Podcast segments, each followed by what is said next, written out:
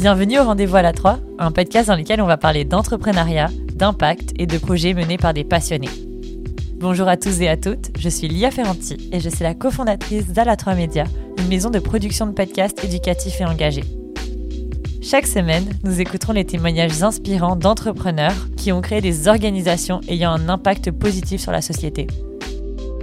Chaque épisode est le récit de personnes ayant osé sortir des sentiers battus, prendre des décisions audacieuses et qui ont finalement réussi à réaliser leurs rêves tout en faisant une différence positive dans le monde. Nous sommes convaincus que chaque histoire peut inspirer, motiver et transformer notre manière de concevoir l'entrepreneuriat. Alors si vous voulez découvrir comment entreprendre à votre tour en faisant une différence pour la société, rejoignez-nous. Bonne écoute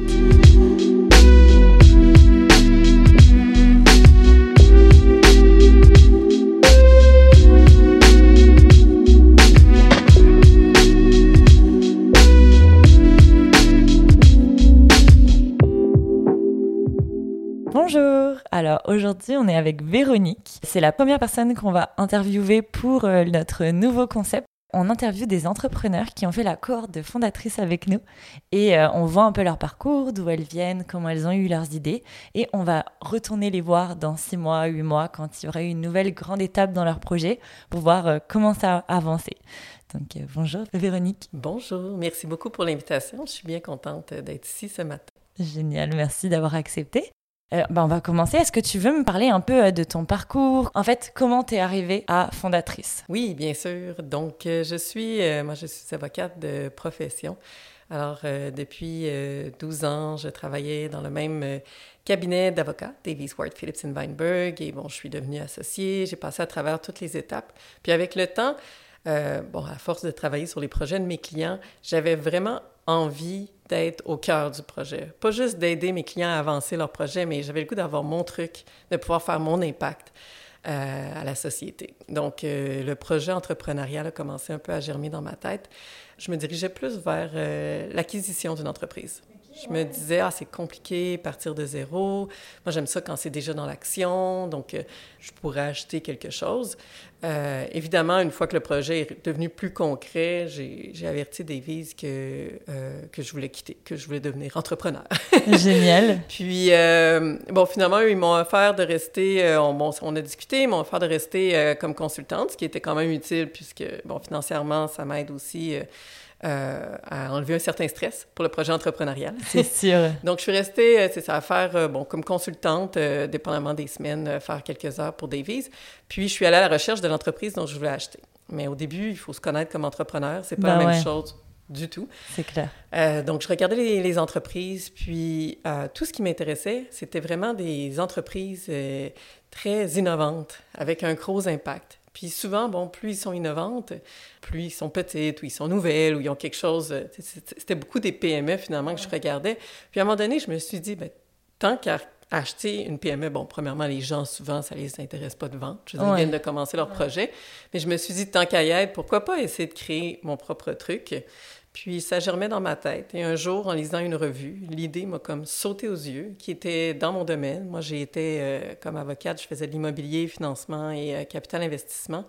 Donc, l'idée tombait en, plein dans mes cordes.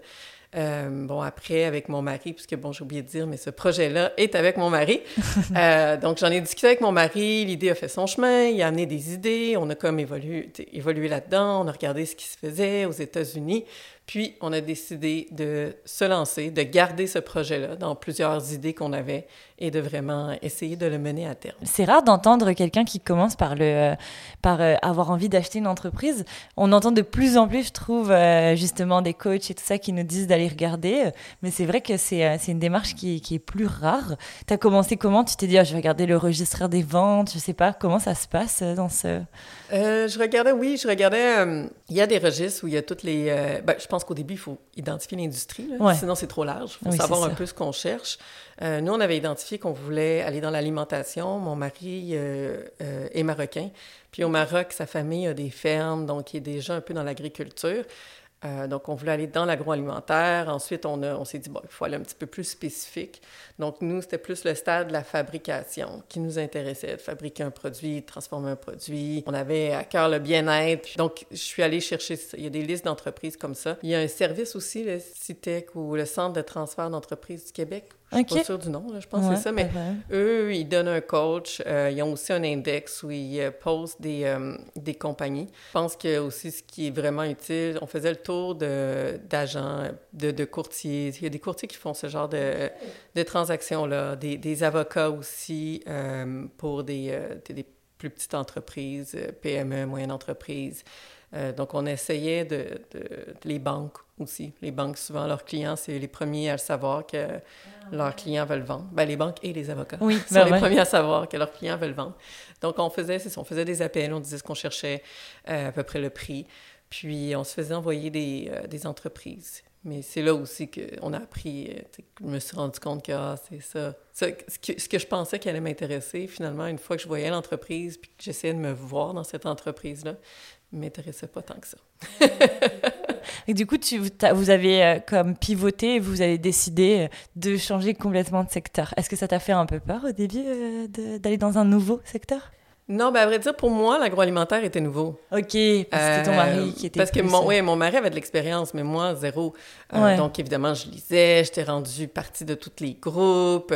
j'étais totalement en dehors de ma zone de confort, mais qui est correct, parce que comme avocate, je pense que j'étais aussi obligée, habituée d'être en dehors de ma zone de confort. Ben ouais. Avec mon mari, on fait, on, fait de l'investissement immobilier personnellement. On avait toujours les deux voies qui étaient l'immobilier et euh, l'agroalimentaire. Puis on voulait de toute façon continuer dans ces voies-là, où on avait, bon, on n'avait pas le choix parce qu'on avait des investissements de toute façon dans l'immobilier, mais on voulait continuer aussi dans l'immobilier, puis continuer sur ces deux axes-là finalement, quand j'ai trouvé l'idée, c'était en lisant dans une revue de, de fermes euh, aux États-Unis. Puis l'idée touchait l'immobilier, touchait les fermes. Puis on s'est juste dit après, ben, est-ce que ça peut se faire dans le résidentiel? Naturellement, justement, probablement, parce que là, tout d'un coup, je me retrouvais plus dans mon euh, dans, ma compétence, c'est ça, dans mon élément, que ce soit en droit, c'est ce que j'ai fait, que nous, nos investissements, c'est ce qu'on fait aussi. Euh, on ben gère ça dans la vie de tous les jours.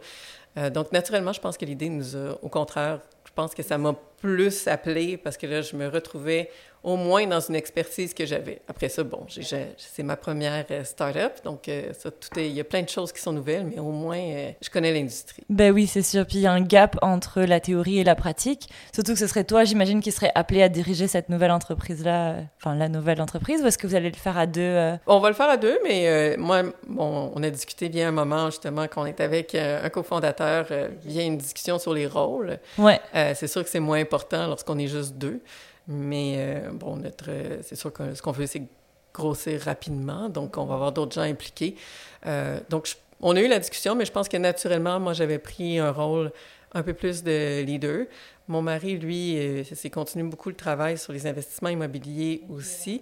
Euh, lui, sa force, c'est plus euh, la technologie. Naturellement, lui, il a dit ah, ben, moi, je vais me concentrer sur cet aspect-là parce que bon, notre euh, startup est une société immobilière technologique. Lui a pris en charge cette responsabilité-là, mais c'est sûr que pour l'instant, à deux, on a beaucoup de discussions. la vie l'un ben de l'autre est toujours pris en compte. on est en train de partir de zéro, quoi. Donc, on, ben le fait, on, le fait, ensemble. est-ce que lui aussi a démissionné de son travail d'avant ou est-ce qu'il était déjà un peu dans le milieu des startups? Ben, lui était déjà un peu dans l'entrepreneuriat. Il avait essayé, il a travaillé sur d'autres projets projet de start-up qui n'a pas avancé pour diverses raisons. Puis c'est lui qui s'occupe justement, comme je disais, de nos investissements immobiliers. Donc ça lui demande euh, beaucoup de temps aussi. Et ça n'a pas été trop dur euh, parce que vous voyez pas en ce moment, euh, mais euh, c'est une maman avec des enfants. Est-ce que ça n'a pas été trop dur de te, de te, faire le grand saut comme ça, de quitter ton emploi stable avec lequel tu étais depuis des années? Comment ça a été perçu aussi par son entourage? Ben, je mentirais pas, c'est vraiment difficile comme décision. une fois qu'on l'a fait, c'est facile de dire ah, je suis contente avec ma décision et tout ça, mais l'apprendre, ça m'a pris plusieurs mois. J'ai vu un coach professionnel aussi qui, à un moment donné, euh, amène à poser des questions, des réflexions. Mais pourquoi tu ferais pas ça? Puis, tu étais comme, ben, tu penses pas que tu es rendu peut-être au point de, justement, de te lancer vraiment tête première. Puis ça l'a amené des réflexions. Puis je pense qu'à un moment, tu, il y a comme un jour où je me suis réveillée, je me sentais plus prête, au moins de dire je vais le faire. Après ça, ça m'a pris quelques mois à être vraiment prête mentalement. Mais c'est oui, c'est difficile parce que bon, on veut tous une sécurité financière ben, aussi, surtout quand on est rendu avec une maison, ben des enfants qui s'en vont à l'école. Euh, mais bon, c'est quelque chose qui se planifie aussi. J'avais des économies de côté. Euh, on a des investissements. Donc, euh, au pire, on les liquide. Puis, en bout de ligne, je pense que vraiment ce qu'on se dit, c'est il reste tellement d'années encore. Ben, je, touche du bois. Ben oui, ben oui, c'est sûr que oui. il nous reste, bon, en théorie, il nous reste beaucoup d'années à vivre, donc euh, on serait fou de, on serait fou de pas tenter la chose. Puis bon, le risque est calculé. Si jamais pour une raison, c'est pas ce que j'aimais, bon, on peut toujours, il n'y a pas de mauvaise décision. Ça nous fait avancer dans un certain parcours, puis après ça, on peut toujours changer de parcours. Justement, je pense qu'une fois qu'on l'a fait une fois, on voit qu'on peut, on peut changer plusieurs fois de parcours dans une vie. C'est peut-être moins clair pour ma... Je trouve que... Oui, oh, complètement, je trouve. Parce que là, les gens ne savent pas, mais j'ai, euh, j'ai 36 ans. euh, je suis sortie du sac. J'étais un peu plus vieille, justement. euh, puis j'ai l'impression que peut-être ta génération, dans la vingtaine, de ce que je voyais, du moins au cabinet où je travaillais, ont moins peur de changer euh, de, de, voix ou d'employeur, d'essayer d'autres choses. Je crois que nous, vraiment, on, puis je veux pas généraliser, là, les, moi et les gens autour de moi, là, mm-hmm. euh, on était plus euh, craintifs par rapport à ça. On avait vraiment l'impression qu'en commençant un emploi, c'est comme un contrat de mariage, qu'on voulait vraiment aller jusqu'au bout, rester là toute sa vie, puis bâtir avec cet employeur-là. ce qui est, bon, ce qui est bien aussi, mais c'est pas nécessairement le, le, la voie obligatoire à suivre. Non, c'est clair. C'est vrai que je le vois beaucoup. Euh, bah, en fait, en ce moment, je vois des jeunes entrepreneurs qui, eux, ont aussi un peu cette peur-là. Mais je pense c'est aussi que moi, je suis une génération, euh, bah, on, a exactement des ans d'écart. Et je vais avoir 26 ans dans quelques jours. Et euh, on a, c'est une génération au Québec, en tout cas, où il y a une pénurie de main-d'œuvre. Donc je pense que les jeunes se prennent plus de, on, on peut au moins la peur de pas retrouver d'emploi. Je pense que, alors que les générations, même il y a 10 ans, c'était plus difficile de trouver un emploi. En France, euh, c'est encore inimaginable, je pense, de faire ça là. Donc au Québec, on a cette flexibilité-là, effectivement, je pense, euh, qui aide beaucoup. Mais je comprends. Et les générations encore avant, quand je vois euh, les grands-parents, où c'était inimaginable, ils restaient toute leur vie dans le même, euh, dans le même travail. Là. Donc c'est un gros saut. Non, c'est vrai. Puis déjà, parle-nous un peu de son concept, parce que jusqu'à maintenant, on a un peu teasé les auditeurs, mais tu n'as pas expliqué exactement que, quel est ton concept. Oui, donc le projet sur lequel on travaille s'appelle Homer, donc H-O-M-R. Ce qu'on veut, c'est faciliter l'accession euh, à la propriété. Donc, euh, pour le faire, on offre, dans le fond, une nouvelle façon d'accéder à la propriété. Donc, on utilise euh, un programme d'achat-location ainsi que de la technologie pour permettre aux gens, justement, d'accéder à la propriété. Donc, dans les faits, quelqu'un vient nous voir. Nous, ce qu'on veut, c'est euh, lui permettre d'accéder à notre programme selon des critères plus flexibles que la banque. Euh, donc, la personne vient nous voir, euh, on, fait quelques vérifications, par la suite, on l'approuve. Elle peut aller magasiner la maison de son choix, soit avec son courtier immobilier à elle, ou on peut lui en référer une. une fois qu'elle a trouvé la maison de son choix, c'est Homer, la compagnie, qui achète la maison. Euh, la personne emménage dans la maison qu'elle a choisie. Euh, elle, y vit avec sa famille, euh, moyennant le paiement d'un loyer mensuel. En plus, on prend aussi un montant additionnel qu'on a calculé pour que ce montant-là, additionné à chaque mois, arrive au montant de la mise de fonds qu'elle aura besoin de faire trois ans plus tard pour racheter la propriété au prix fixé dès le jour 1. Donc, en gros, on fixe le prix d'achat de la propriété. On lui permet de vivre dedans. Donc, déjà, elle peut l'aménager à son goût, mais acheter les meubles, etc. On lui permet, on la, force à mettre de l'argent de côté pour la mise de fonds.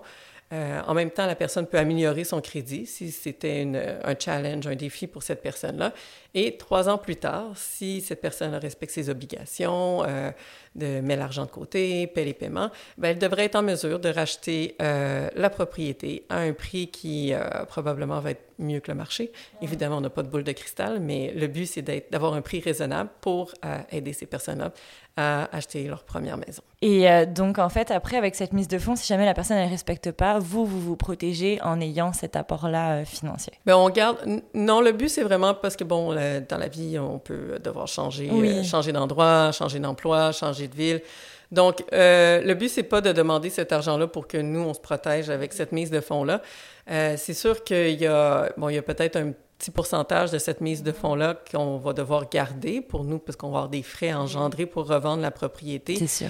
Mais l'objectif est de redonner le plus possible la mise de fonds à la personne. Donc, si jamais le programme fonctionne pas pour cette personne-là, pour une raison quelconque, ben elle, aura, elle repartira avec l'argent qu'elle aura mis de côté. C'est son argent, elle. Ok, fait que si elle change d'avis, elle a quand même été un peu obligée de faire des économies, fait qu'au final, euh, c'est tout gagnant. Exactement. Et vous, euh, en termes de modèle de revenu, comment ça se passe euh, par rapport à ça? Ben nous, on va faire du revenu un peu comme euh, une, une, société immobilière là, qui, qui, détient des immobiliers. Donc, on va faire des revenus avec le loyer qu'on identifie selon, selon le marché, puis aussi ben, par la prise de valeur de la maison, puisqu'on on identifie celle-ci dès le jour 1, mais à chaque année, il va quand même avoir une petite prise de valeur qui va être prise. Donc, nous, on peut euh, faire de l'argent là-dessus. Mais du coup, la personne, si elle l'achète jour 1, vous déterminez tel prix, même si elle augmente, sa valeur augmente dans les trois années, elle va quand même la racheter au prix du avant qu'elle ait pris de la valeur. Ben, il va avoir une, euh, il va avoir deux, deux moments possibles pour euh, acheter la propriété. Donc, euh,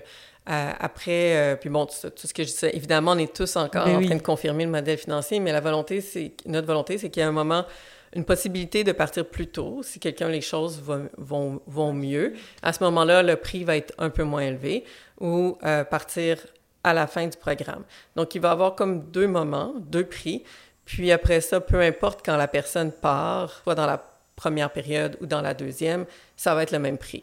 Parce qu'évidemment, nous, de notre côté, il faut aussi s'assurer que les frais initiaux sont remboursés. Puis bon, on a des dépenses aussi qu'on a à faire pour pouvoir permettre, euh, pour pouvoir acheter la maison et permettre à cette personne-là d'habiter oui. dans celle-ci. Donc, euh, c'est pour ça qu'on peut pas non plus... C'est pour ça qu'il faut nous garder une petite, euh, une petite prise de valeur. Et puis, le but de l'entrepreneuriat, c'est aussi quand on prend un risque d'être récompensé pour le risque qu'on prend. Parce que si on n'est pas rémunéré pour les risques et les idées qu'on a, plus personne ferait d'entreprise. Et je pense que c'est complètement normal que vous ayez très bien dit. Et euh, donc, euh, une fois que vous avez eu cette idée et tout ça, tu t'es dit, je vais aller avec le programme fondatrice pour euh, te spécialiser plus, c'est ça? Oui, ben, à vrai dire, une fois qu'on avait trouvé l'idée, puis qu'on était vraiment comme ancré dans notre idée de, OK, on très motivé, on en a ce projet-là, cette ouais. idée-là, il faut la développer. Euh, bon, je me suis retrouvée finalement que ben, mon, mon, mari a un peu plus d'expérience dans développer des nouvelles entreprises, mais moi, je l'avais jamais fait. Donc, je cherchais, je pense, à entrer dans la communauté, rencontrer des gens comme moi, justement, qui partaient un projet d'entreprise, parce qu'autour de moi, c'est plus des professionnels, je dirais. Euh, mm -hmm. Puis aussi, un peu justement, du coaching, aussi du mentorat. Euh, J'avais déjà été bénévole pour euh, la Fondation Montréal Inc., qui est, euh, qui, qui est maintenant Startup Montréal. Donc, je connaissais la fondation. Je regardais un peu l'écosystème, puis je suis allée ouais. sur leur site. J'ai vu ce programme-là pour fondatrice. Donc, je me suis dit, ah ben ça pourrait être bien de rencontrer d'autres femmes comme moi qui veulent se lancer. Alors, j'ai appliqué. C'est bien. Moi, j'ai été bénévole, puis maintenant, je suis ben à oui, l'autre côté ça. de la médaille. Euh, puis c'est un peu pour ça aussi que je faisais confiance. J'avais déjà vu leur, leur, programme qui était super intéressant. Donc, euh, je me suis lancée, puis vraiment, ça m'a ça m'a donné un petit coup. au début, quand on a une idée puis on est prêt à se lancer, il y a toujours un moment que ça pourrait, qu'on pourrait faire ah non finalement c'est pas pour moi ou il y a un moment décisif où on se lance ou on passe à un autre projet. Puis je pense que fondatrice a juste ancré ce, cette décision là de vraiment se lancer. Donc, euh, ça m'a, comme tu sais, ça a donné une structure un peu. Ouais, euh, complètement. Comment valider notre idée. Moi, je savais même pas qu'il y avait, qu'il y avait vraiment une structure pour faire tout ça. Donc, euh, j'ai appris, la, bon, c'est pas la seule façon de faire, mais il y a une façon de faire qui est bien reconnue, qui a été, qui a amené beaucoup de succès à d'autres gens. Donc, j'étais contente de l'apprendre, de l'essayer, de valider mon idée. Puis, je pense qu'évidemment, la, la force aussi, c'est toutes les autres femmes que j'ai rencontrées qui font, qui font la même chose. Puis, puis bon, les mentors, les coachs, c'est, c'est, c'est, les, les, je pense que les, les startups à Montréal, c'est tout un écosystème. Puis, ouais, c'est clair. Euh, ça peut être intimidant au début quand on n'en fait pas partie, mais c'est comme déjà avec Startup Montréal, c'est un bon début pour, euh, pour se lancer. Puis même des fois, c'est tellement inconnu. Moi, je n'avais même pas idée de l'ampleur de l'écosystème, je pense. On le voit vraiment pas tant qu'on n'est pas dedans. Et maintenant, j'ai l'impression que je le vois partout, mais je l'avais jamais remarqué avant. Ouais. Tu étais coach bénévole euh, avocate, c'est ça, j'imagine, avant? Oui, je donnais des formations de droit, okay. mais, mais c'est sûr que, en tant que coach, je ne baignais pas dans ce milieu-là. Comme tu as ben raison, oui. on voit beaucoup l'entrepreneuriat comme les dragons, les, ça. ceux qui sont déjà, euh, qui ont des grandes entreprises, c'est plus... Euh, PME. Puis bon, des fois, on, on entend un peu parler de, de PME qui, qui, ont grandi rapidement puis qui ont rencontré beaucoup de succès. Mais en effet, je suis d'accord avec toi. Moi, moi, je savais qu'il y avait quand même un écosystème, ouais, avec ces deux Montréal, avec Startup Fest. On se doute qu'il y a quelque chose qui se passe, mais je connaissais... C'était vraiment pas dans le milieu dans lequel je baignais. Comme avocate, c'était pas la clientèle que j'avais. Donc, euh, c'est bien de se rendre compte que il y a une belle communauté très vivante Effectivement. Et le réseau, c'est vraiment important dans l'entrepreneuriat, je pense. Oui, je suis d'accord. vous, êtes, vous allez utiliser de l'intelligence artificielle, c'est ça, dans ton projet tech? Ben, c'est pas exactement l'intelligence artificielle, peut-être qu'on va en avoir, mais dans le fond, l'objectif, nous, c'est de rencontrer, euh, c'est de pouvoir offrir notre programme à, au plus de, à plus de personnes possible, puis partout. On va commencer au Québec, mais nous, on voudrait aussi s'établir dans tout le Canada. On veut utiliser la technologie, de un, pour rejoindre ces gens-là géographiquement partout, euh, ben, ou partout dans les grands centres, et aussi euh, pour pouvoir faire un grand volume, de, pour être capable de faire un grand volume de transactions euh, tout en répondant aux besoins de nos clients. Donc, notre plateforme, euh, ça va être aussi, ça va être bon d'automatiser plusieurs processus qui sont, euh, qui sont compris dans les processus de vente, mais aussi d'aller chercher des technologies pour euh, nous permettre d'approuver plus rapidement et mieux les candidats pour évaluer justement le prix des maisons, par exemple.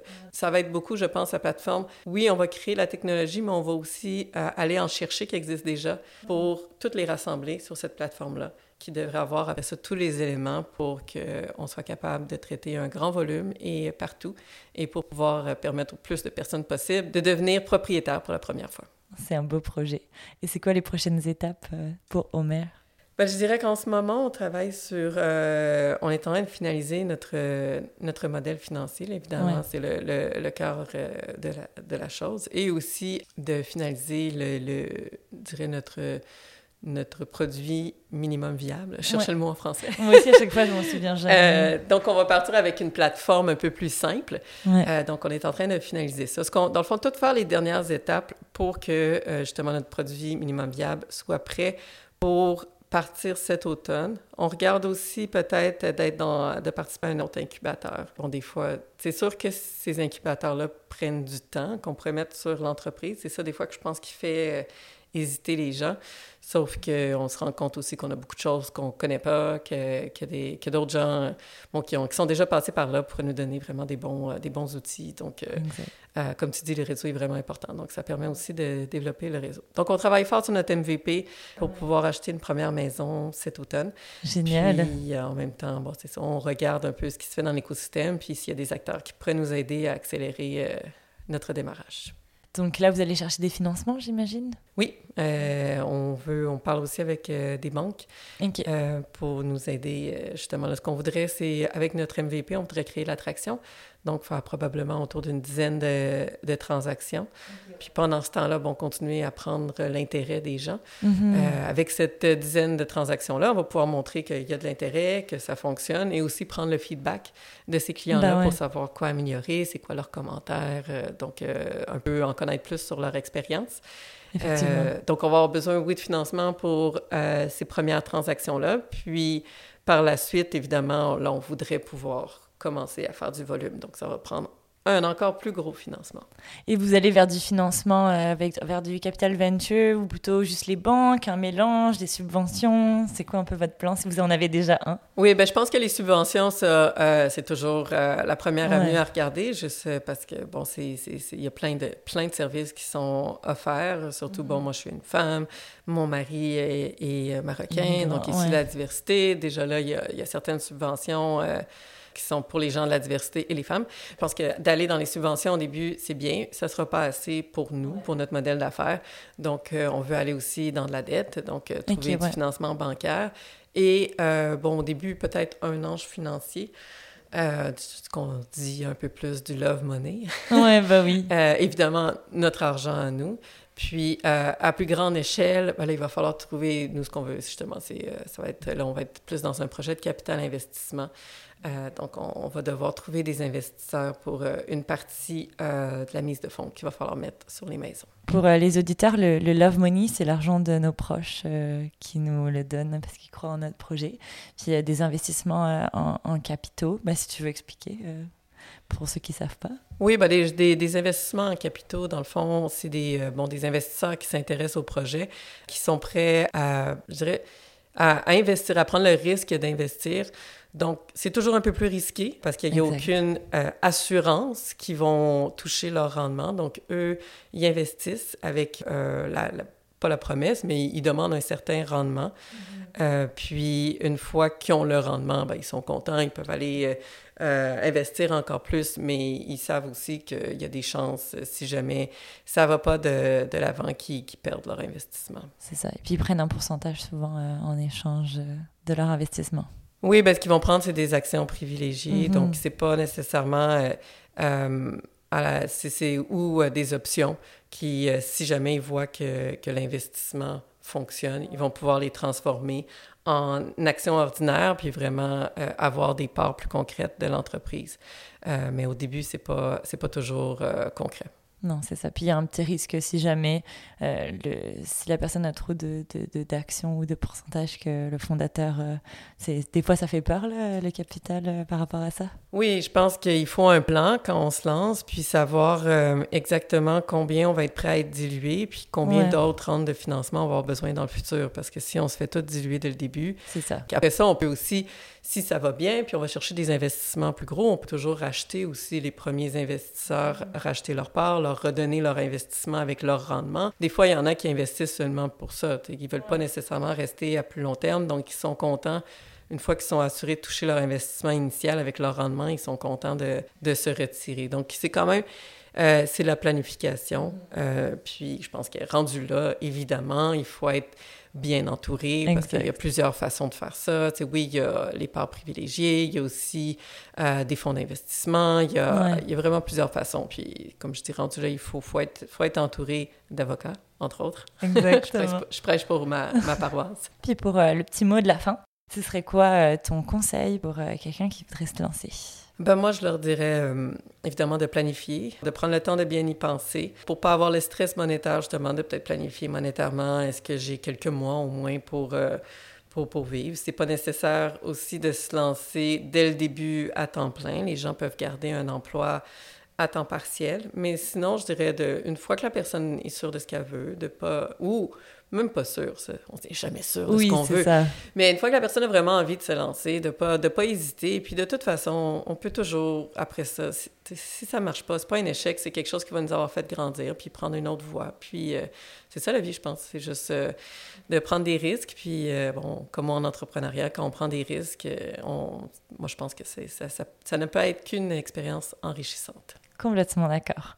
Merci beaucoup pour ce beau mot de la fin, euh, Véronique. Je vous invite à aller voir, euh, on va mettre en description euh, d'ici là s'il y a une landing page ou des infos si vous voulez, vous êtes intéressé par son projet et que vous voulez suivre un peu ce qu'elle fait. Merci.